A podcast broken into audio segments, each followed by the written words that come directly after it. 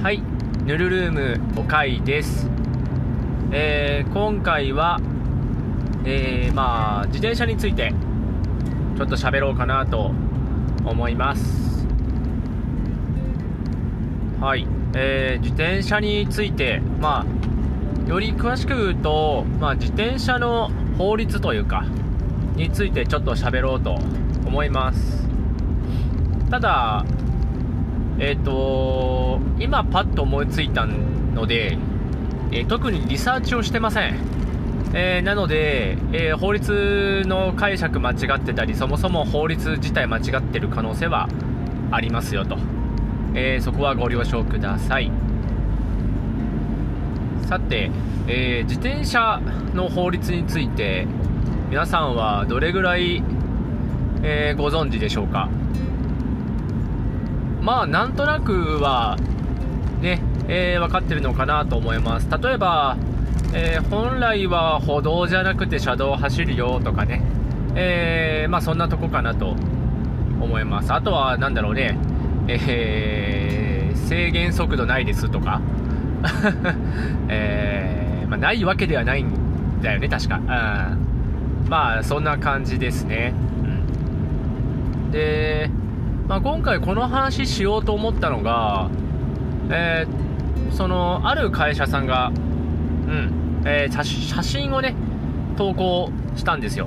ある写真ね。自転車を使ったあまあ写真、まあ、画像なんですけど、えーその画像がえっとですねまあかなりでかい自転車でかいというよりかね長い、えー前後に長い自転車。うん。えーまあ、ロングテールバイクっていうジャンルの自転車があるんですけれども、まあ、そこの製品はあのすごく後輪側が長いんですよ。いやペダルから後ろがすごく長いっていう自転車があってで後ろが長いのでもちろんそこについてるカバンまあ、荷台につける専用のカバンもがあるんですけどそれも、えーその自転車用、まあ、後ろが長いように合わせてすごく長い、えーものがこう販売されてますよと。で、まあ、その画像どんな画像かというとその、えーただでさえ長いやつにさらに、まあ、すごく長い木材を積んでたんですよ。うん。だからすごくいいんですよ。見た目もめっちゃかっこいいしえそんなもん自転車って積めるんだっていうね新しい新鮮な驚きも、えーあるそんな画像なんですけれども、えー実は自転車は車と一緒で、えー積載物に対しても法律があります。はい。でこれに関して言うのであれば、えー基本的には都道府県の条例によって縛られる、えーことになるようです。はい、うん。まあ、例に挙げると東京都の、えー条例になるんですけど僕はちらっと見たやつねちゃんとリサーチはしてないです。はい。それによると、えー長さについては通常の車と一緒ね車から飛び出していいのはみたいな決まり方があってえっとね3 0センチだったかな。0.3メーターって言ってたから30センチだよな。うん。まあ30センチ。で、えー幅についてはプラス15センチまで。まあ左右入れれば、え30センチ。両方出ていい。両方30センチはダメか。15センチ15センチ出るまではセーフと。で、まあ、積載重量についても、まあ、規定が、えー東京都によになるんですけどにはあってそれが通常の、えー積載機 あの、まあ、荷台ですよね、えーラックって言ったりしますけど、まあ、荷台がついてたら30キロまで。はい。でかつえっ、とねトレーラーを引っ張る場合。ね。いやリアカーですよ。自転車にもリアカーってあって、えー関係ないんですけど Surly っていうメーカーの Bill と Ted トレーラーっていうねそういう商品があってめちゃめちゃかっこいいんですけどまあいいや、えーまあ、そういうトレーラーを引っ張ってるんであれば120キロまでという風に決まりがありました。はい。ででですよ。そのメーカーさん東京都ではないです。はい。えーメーカーさんというか問屋さんだね。会社さんね。でその画像は明らかに、えー30センチ出てるし 幅はね出てない。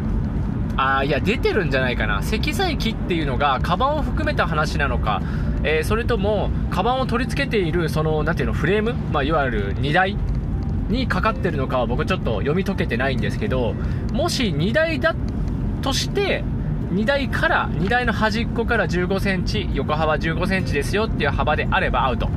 カバンがだって、えー、なんだろう使い方によってはすごい広がるからねあれはうん、ただ、カバンから出ていいのが1 5センチって言われたらセーフなんだけど、まあまあ、まあ、要は幅も結構出てるし、長さについては明らかに3 0センチ以上出てる。で、積んでる木材もね、めちゃめちゃ積んでたから、あの、30キロ超えてるんですよ。まあ、この場合はリアカーではなかったので、東京都の条例によれば、まあ、30キロ超えちゃいけないよと。うん。ということになります。で、なので、その画像はね、ゴリゴリのアウトなんですよ。まあ、写真自体は、何ていうのかな、敷地内、私有地内だったので、実際には写真、まあ、ていうの、写真用でそういう風にわざわざ積み直して車から、えー、撮ったっていう可能性あるんですけど、もし公道を走るんであれば、残念ながら法律違反ですよという状態になってます。ね。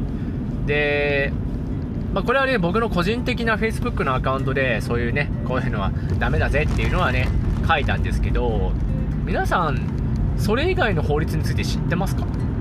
まあ、よく言われるのは、スポーツバイク乗られる方だと聞いたことあると思います。原付だと思って走ったらいいよ。ね。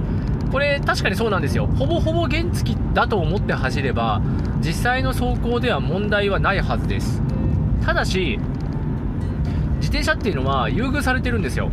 まあ、なんでかっていうと、こう歩道を走れるように、えー、したからです。まあ、車道だと邪魔くせえ っていうのは多分本音じゃないかなとは思うんだけども、まあ、歩道も危なかったら走れるよ。もしくは、えー、小さい子供だったり高齢者の方は、えー、歩道を走っていいですよ。っていう風に決まってます。うん。で僕たち普通の人たちは、え、基本的には歩道を走ることはできません。はい、えー、車道が危険が予想がされて危ないなと思えば緊急避難だったっけな？なんていう用語かわかんないけど、まあ、避難するという目的でのみ走ることが可能ででまあとはいえその判断って個人でやるわけだから、まあ、ずっと危ねえよって言い張ればいいわけですよ。ちょっと危ない道路危ないよって自分で言い張ってれば、まあ、実際道路危ないしね、えー、であれば歩道は走っていいわけです、ね、ただしあの歩道って走るのにもあのちゃんと法律が決まってます、えー、徐行です 徐行ってよく聞きますけど、車だとね、あの、何キロだっけ？えー、な、10キロだっけ ?20 キロだっけ？えー、ってなりますよね。はい。なんだけど、えー、自転車って明確に何キロとは言われないはずです、確か。はい。ただし、事故っちゃった時点でダメだからね。はい。要はね、徐行っていうのはすぐ止まれるから徐行っていう話だから、ぶつかったらダメだよねって話だよね。うん。なので、えー、っとね、えー、っとね、正確な年月日は覚えてないんですけど、警察庁かなの公式な場での発言だったかな何キロつったっけな確かに10キロはなかったはず9キロ？7キロ？っていうなんかね発言があったみたいでこれね正確じゃないです。はい曖昧です、えー、なんですけどまあ要は10キロ切ったような速度だったはずなんですよ。その徐行っていうのは一般的にはこんぐらいだよね的な話。ただ、えー、僕たちスポーツバイク乗る人以外つまりママチャリも含めてなんですけど実際に速度計つけて走ってみてください。10キロ以下なんて走れたもんじゃないです。めちゃめちゃ遅いです。普通にねジョギングやってる人と同じぐらいの速度。えっとねこの場合のジョギングはね本当にジョグね。歩きだと無理な速さぐらい。つまり歩きから走るよねっていうその境目ぐらいの速度ぐらいしか、えー、自転車の場合徐行とは言えないみたいで。で実際にそれをやるとねえっとねやってる意味なていうの自転車乗ってる意味ないなっていうレベルの速度なんですよ。なので基本的に歩道を走るのはストレスしかたまらないはずなんですよその徐行でなら OK っていうのを完璧に守るとしたらねだから、まあ、いくらね、安全だとはいえ、歩道を走るっていうのを法律の中でやろうと思うとなかなか無理なはずなんですよ。ね。なので、えっと、歩道は基本走んないです。はい。えっと、法律をどこまで理解してやってるかっていうのはサイクリストによって全然違うんですけど、基本的に、えー、スポーツバイクをメインで乗ってるような人たち、自転車っていう乗り物に対してスポーツっていう面が大きい人は、おそらく歩道はあんまり走んないと思います。スピード出すわけにはいかないし、えっと、段差もきついです歩道の方が。ね。えー、バリアフリーにしましょうなんて言ってますけど歩道なんてね段差の嵐です。はい。あんなもんね障害者という言い方は正しくはないんですけども例えば車椅子をご利用せざるを得ない方は多分すごい大変だと思います。あの自転車乗っててもうわって思うぐらいですからね、手で漕がないといけない車椅子なんてねもうめちゃめちゃ大変です。で特にあの車椅子ではない方でもあのセニアカーシニアカーって言われるあのタイヤがちっちゃい、ね、電動で動いてるあれありますけどタイヤがちっちゃいってことは段差をすごく拾うんですよ。すごく何ていうの？あでっかい車輪ので感じるガタガタより、ね、同じ1センチの段差があるとしてもでっかい車輪で感じる段差とちっちゃい車輪で感じる段差の感じ方っていうのはちっちゃい車輪の方がねすごく大きく感じるんですよ。すごいガッタンガッタンする。ね同じ1センチですよ。なんだけどすごくショック感も感じるしあきついんですよ。ね。で自転車乗ってて思うのはとてつもない段差が多いんですよね。歩道って。でもやっぱね何も考えてないんですよ。健常者が設計したりしてるわけですからね道路なんて。自転車乗りではないしほとんどのねあそういう道路に関わる人たち、うん、でスポーツバイク乗ってる人もそんなに、ね、流行ったとはいえ多くはないですから。ってなるとしょうもない歩道が死ぬほどあるんですよ。まあかといって自転車はね歩道を走んないといけないわけですからまあまあまああれなんで歩道走っちゃいけないですね。歩道走っちゃいけないわけですからああれね支障はないわけですよ。だけどもたまに走る歩道っていうのがとてもすごく快適じゃないっていうのはこの社会に対してかなり不利益だよねとは思います。ね。まあ、そんな感じでね、えー、そもそも歩道を走るには歩道、ねえー、徐行しなくてはならない。ただし、その徐行っていうのは常識的な範囲で言ってもかなり遅いはずの速度ですよっていうのがあります。ね、次に、実は今時の自転車の中には、えー、歩道を走ることができない自転車もあります。え、最近ね、またマウンテンバイクが流行りだしてるんですよ。というよりかは、走るフィールドがオフロードもこう入ってきてる自転車が出てきた。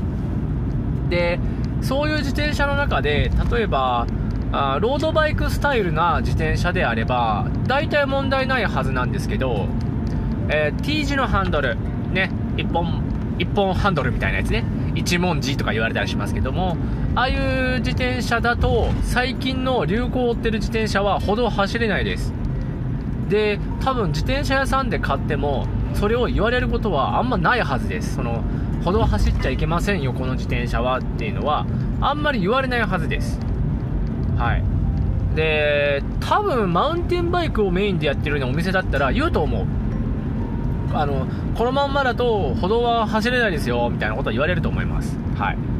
で何がアウトなのかっていうとハンドル幅が問題があってえっ、ー、と600ミリか、まあ、60センチを超えると歩道を走る自転車として認められなくなりますはい、えー、自転車っていうのはその何歩道を走ったりすることを認めるためにあの別の法律というかそのなていうの自転車の定義を分けてるんですよ2つに1つが普通自転車って言われる自転車これいわゆる歩道を走れるやつです。ママチャリだったり、一部のロードバイク、えー、マウンテンバイクが入ります。まあ、電チャリとかもそうね。で、普通自転車の範囲って何って言ったら基本的にはサイズです。えー、サイズって何やねんって感じなんですけど、幅と長さとかあります。はい。で、その規定が幅が600なんですよ。まあ、600っていうか60センチ。はい。なので、えー なんですけど、最近のマウンテンバイクのハンドルはめちゃめちゃ長いです。全然620とか640とかあります。はい。で、なんで長いのっていうと、なくての、長くなっていったっていうのもあるし、そもそもハンドルを切って使うから、自分に合わせて。あの、切り代というかね、あの、メモリが入ってたりします。もともとその、ハンドル単品で売ってる状態の時ですでに、えー、5センチずつかな、左右。なんで、10センチばかしは切って使え、みたいな。あの感じになってます。ね、60センチのうち、ね、60センチ、まあ、60センチ超えてんだけど、で、5センチ5センチ10センチっていうとね、基本的に切って使えば法律内に収まるんです。ただ、山のフィールドを走るときにある程度の幅がないと、えー、かなり厳しいことがあったりする。なんか車体を抑えるのにちょっと不利になったりする。ね。すごく昔だったらめちゃめちゃ幅狭いんですよ今から見るとね。なんだけど今はどんどん長くなっていってる長くなっていったあ感じなんではい、際限なく長くなってるわけじゃないです。あの長すぎても結局あのダメなんで結局は途中で止まるんだけどもあの、まあ、そういうこともあって、えー、ハンドルは長いんですマウンテンバイク。昔はそんな長くなかったんだけど最近ね長くなったの。はい。なんで幅超えてるんですよね。で実は普通自転車はすごい優遇されてて何優遇されてるかっていうとあのえー、あ、なんていうの、一通とか守ってないでしょ？自転車乗るとき。あれはね、別にそっちに入ってないんです。ただ、幅超えたり、あとリアカー引いたりすると、まあ、要は通常の普通自転車っていう範疇から超えるので、そうなった場合、えー、自転車は軽車両になります。軽車両ってなると、えっ、ー、と、基本的には軽車両もここ通っちゃいけませんっていう車両の通行止めとかあった場合は通れませんし、あのー、えー、えっとね、多分リアカー引いてたりしても、多分通っちゃダメだよね。降りて通るのもダメだったはず。つまり、幅がオーバーの自転車で降りてもダメだよね、多分。これはね、調べてない。皆さん気になったら調べて。おそらく、普通自転車から外れた車両は降りても多分歩行者になんないじゃないんか。えっとね、原付は、えー、まあ、原動付ね、原動付き自転車っていう、まあ、項目にはなりますけど、エンジンつけてたら確か歩道ダメでしょ？エンジン切ったら、要は歩行者になるっていう話があるから、でも、自転車の場合はエンジンっていう概念そのものがないから、いつでも乗れるはずだから、降りようが何しようが関係ないはずなんですよ。まあ、これはどうかわかんないです。なので、おそらく降りたとて、歩行者にはなんないんじゃないかな。これはちょっと調べてください。うん。なので、まあ、一通守んないといけないし、要は軽車両ごと通行止めってなると、そこも通、通れないはず。少なくとも乗っては無理です。降りても軽車両として認められるんであれば、おそらく、えー、通行止めを守らないといけなくなる。ね。一通守るし、車道しか走れなくなる。えー、っていうのが、えー、まあその自転車の幅が超えたりとか、リアカー引っ張っちゃったりすると、ね、えー、ダメですよっていう部分になります。うん。で、最近皆さん道路、特に横断歩道を見てみてください。あの、新しく引かれた時に、自転車横断帯がなくなってるはずです。あの、自転車の絵が描いてあって、あの、歩道、あの、横断歩道のしましま模様の横にさ、自転車が通る場所みたいな感じで書いてあるじゃないですか。実はあれって、えー、なくなっていってるはずです。あの、新しく書くことはしないみたいなことを以前聞きました。で、なんでかっていうと、あの、巻き込まれまくるからですね、あれを馬鹿正直に守ると。はい。あの、歩道走ってる自転車ならまだいいんですよ。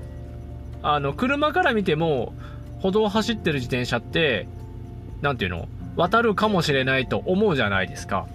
でも、車道走ってる自転車って、車道からその横断帯に行こうとすると、えっとね、途中までの動作は完璧に左折なんですよ、自転車。本来はね、手信号とかをして、後ろに左折する意思を伝える必要があるんだけど、それをやってるライダーっていうのも、あんまりいないですよね。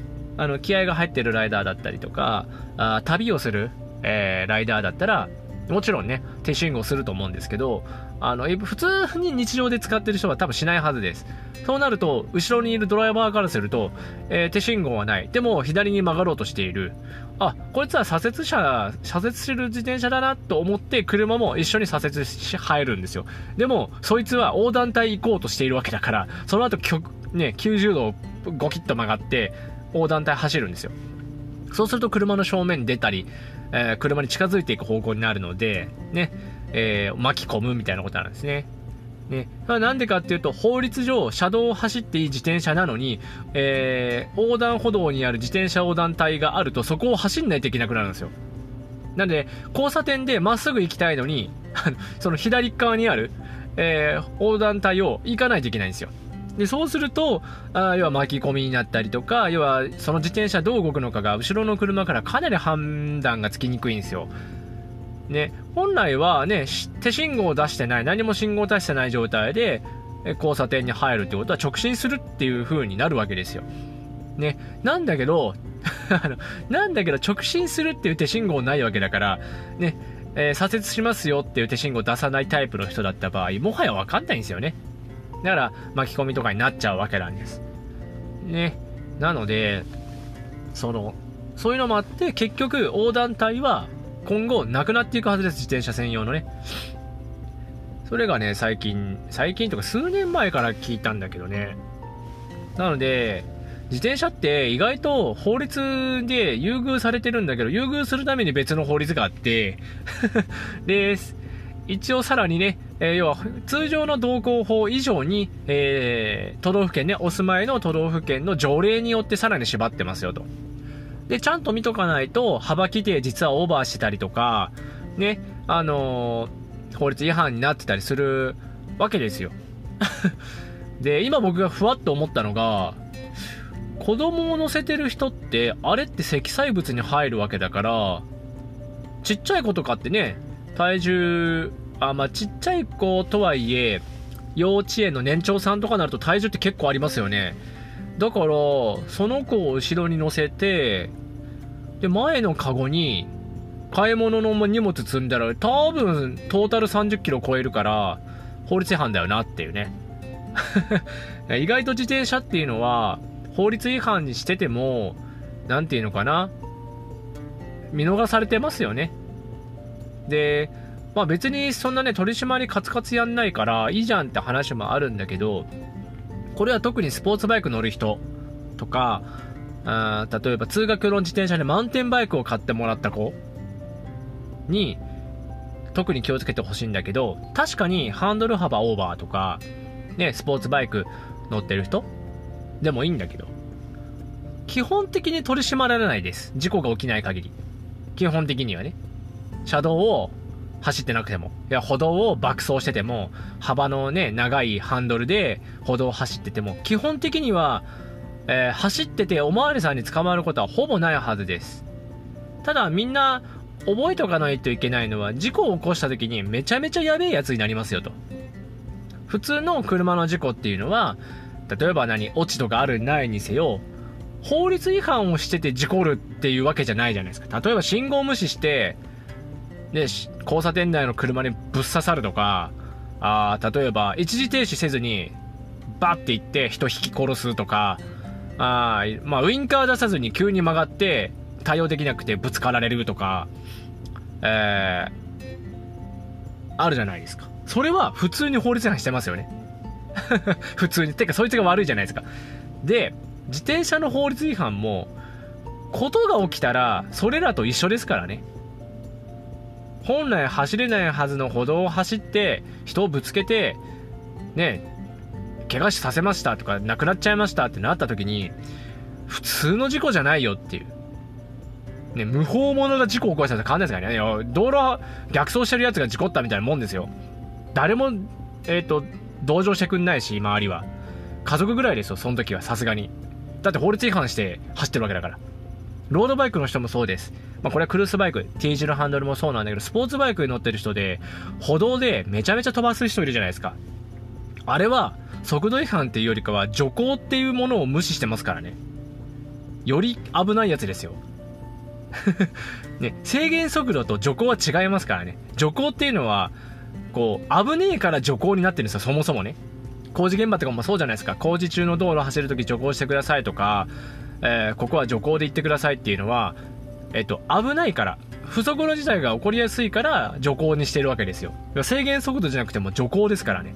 スピード落とせって言ってるんですよ。ね。ここまで出していいじゃないですからね。ね。で、歩道を走ってるスポーツバイカーとかも、はそうね、本当覚えててもらいたいんだけど、徐行のとこでぶっ飛ばすっていうのは単純な速度違反よりマジで危ないやつですからね。なので、まあ、ね、自転車利用する、ね、もちろん小学生に法律を1から10まで教えるのは無理です。ただ、自分がどういう存在なのかは覚えとかないといけないですよっていうのをね、えー、皆さんに覚えててもらいたいですね。はい。ちなみに僕はね、えー、人が絡む事故、自転車でね、は1回だけあります。はい。その時は、えー、僕が直進してて、えっと、右側、僕から見て右側の、まあ道、まあ、見通しすごい悪いです。塀があるんで。で、1車線、片側、片側っていうか、えっと、対面か。対面の1車線しかない道路で、えー、まあ、家が立ち並んでるところ。で、えっと、左カーブの後、緩やかに右に曲がる道路で、えー、右から自転車が出てきて、えー、それが僕に当たりました。えっとね、僕のちょうど自転車の真ん中に当たりました、右側のね。うん。で、その、それ、あの、小学生なんですよ。ちっちゃい。2年生ぐらいじゃないかな、あれ。で、事故ってこけました。で、とりあえず安全なとこに移動して自転車とかね。で、えー、警察呼んで、で、同時に、あの、子供にね、あの、帽子のとこにあの、家の連絡先書いてあったんで、家に連絡して、今事故がありました。警察呼んでます。で、どこどこの駐車場に移動するんで来てくださいって連絡して、え、で、まあ、いろいろやったわけですよ。で、まあ、それは別に、その、なんていうの？お互い怪我もなかったし、はい。